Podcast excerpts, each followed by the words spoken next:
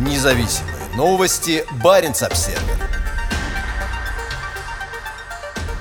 Пожар в крупнейшем в России цехе электролиза никеля. Из-за пожара на предприятии Норникеля в среду утром черный едкий дым окутал окрестности Мончегорска. Пламя быстро перекинулось снизу на верхние этажи огромного промышленного объекта на окраине Заполярного Мончегорска. На месте работают пожарные расчеты и сотрудники регионального управления МЧС. Судя по кадрам с места происшествия, размещенных в соцсетях, к обеду пламя все еще кажется неуправляемым. Горит цех электролиза никеля Кольской горно-металлургической компании, дочерней компании Норникеля, крупнейшего производителя никеля в России. Мончегорск расположен примерно в 120 километрах к югу от Мурманска. Местный новостной сайт хибины.ком опубликовал видео с места пожара.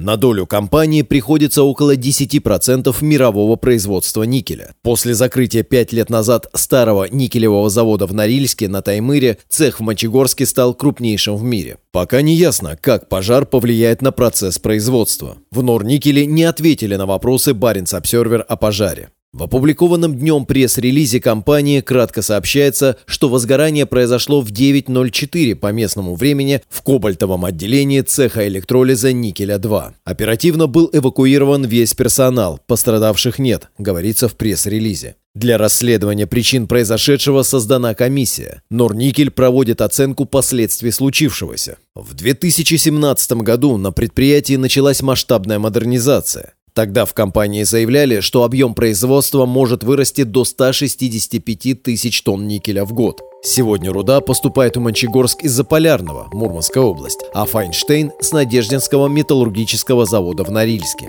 Никель широко используется в аккумуляторных батареях электромобилей, газовых турбинах, ракетных двигателях и в различных сплавах, использующихся для бронирования. По этой причине он является важным металлом для производства военной бронетехники. Независимые новости. Барин обседный.